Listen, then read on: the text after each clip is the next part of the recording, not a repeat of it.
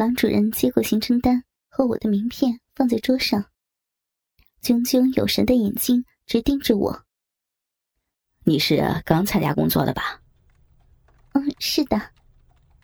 我努力面带微笑，思绪仍没有完全从刚才的那位同行身上转回来。最近工作进展顺利吗？郎主任上下的打量着我，不紧不慢的说：“哦，嗯，不太好。”我仿佛被马蜂蛰了一下，赶忙集中注意力回到这位可能左右我工作前程的大主任身上，脸上的笑意。不像刚才那么生硬，而是完全的发自内心了。而私底下，我也偷偷的打量、揣摩起这位大内科一手遮天的郎主任。说实话，郎主任给我的第一印象还不错。虽说已经四十多岁，但完全没有中年发福的迹象，人很白净，身材匀称，说话的声音。也不似多数 S 市的男人带着的娘娘腔，很有些中年男性的浑厚。尤其第一次踏进他的办公室，感觉虽然略显拥挤，但井然有序。尤其那个满满当当的书架子，显示着主人的博学。小新是南方人吧？郎主任盯着我的眼睛问道：“嗯。”我是 H 省 Y 市的，第一次来 S 市。我感觉自己的声音已经有点讨好的意味了。哟，H 省 Y 市，那可是美人窝呀！女孩子不仅身材好，脑子也聪明，只要利用好自己的优势，以后一定能做好的。郎主任依然紧盯着我的眼睛，脸上掠过一丝微笑。嗯。我一定好好干。我故作镇静的点着头，说不清为什么，那十几秒钟，我一直手心微微出汗。这时，他的手机响了，从他的口气可以判断出，对方是个院领导。啊，我马上出去参加一个会诊，咱们另外约时间谈吧。说着。王主任站起身，拍了拍我的肩膀，食指还轻轻的挑了一下我文胸的肩带。我没敢回头，因为我的脸刷的红了。或许是紧张，或许是恐慌，我顶着满脑子浆糊，逃离了医院，没有回公司，径直回到了自己租住的房子，躺在床上。眼前飘动着郎主任那似笑非笑的神情，飘动着那位衣着妖冶的同行近乎谄媚的笑脸。我忽然明白了，这一切是在明白的向我传达着一个让我意想不到的信息。我已经遇到了某种潜规则。我的头脑一时间混乱不堪。说实话。我已经不是处女。我的第一次在大二时，被同乡的师兄轻易的拿下。在相识一周后某个风雨交加的夜晚，师兄托起我轻如鸿毛的身体，放在教研室柔软的沙发上。深邃的无边无际的黑暗，遮挡不住师兄的双手。他似乎熟悉我的每一寸肌肤。熟悉我肉体和精神每一个渴求，他的双手像熨斗一样抚平我因焦灼而微微颤动的身体。师兄坚硬灼热的鸡巴刺穿了我的童真，彻底释放出我内心压抑的冲动。兴奋冲淡了疼痛，快感驱散了羞涩。鸡巴在体内进出搏动。喷射的力量震撼着我。在初夜，我竟然勇敢的捧起了他累累垂垂的卵袋，轻启朱唇，含住了他粗壮的鸡巴。帅气的师兄，从此成了我的亲密男友。也曾一度羡煞了同宿舍的女伴们。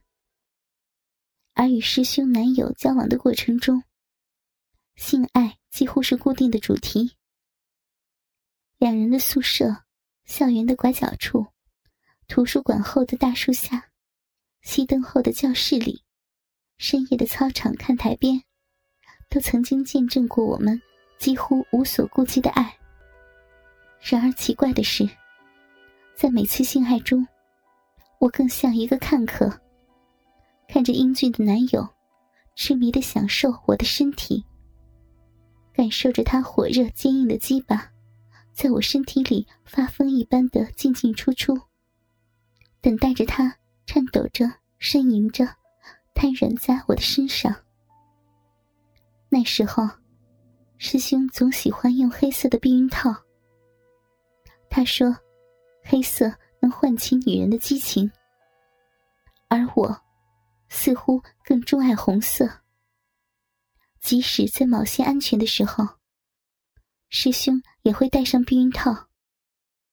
他说：“爱我，就必须让我百分百的安心。”尽管我很爱他，在性爱上，我似乎更享受奉献的快乐，而非性爱本身。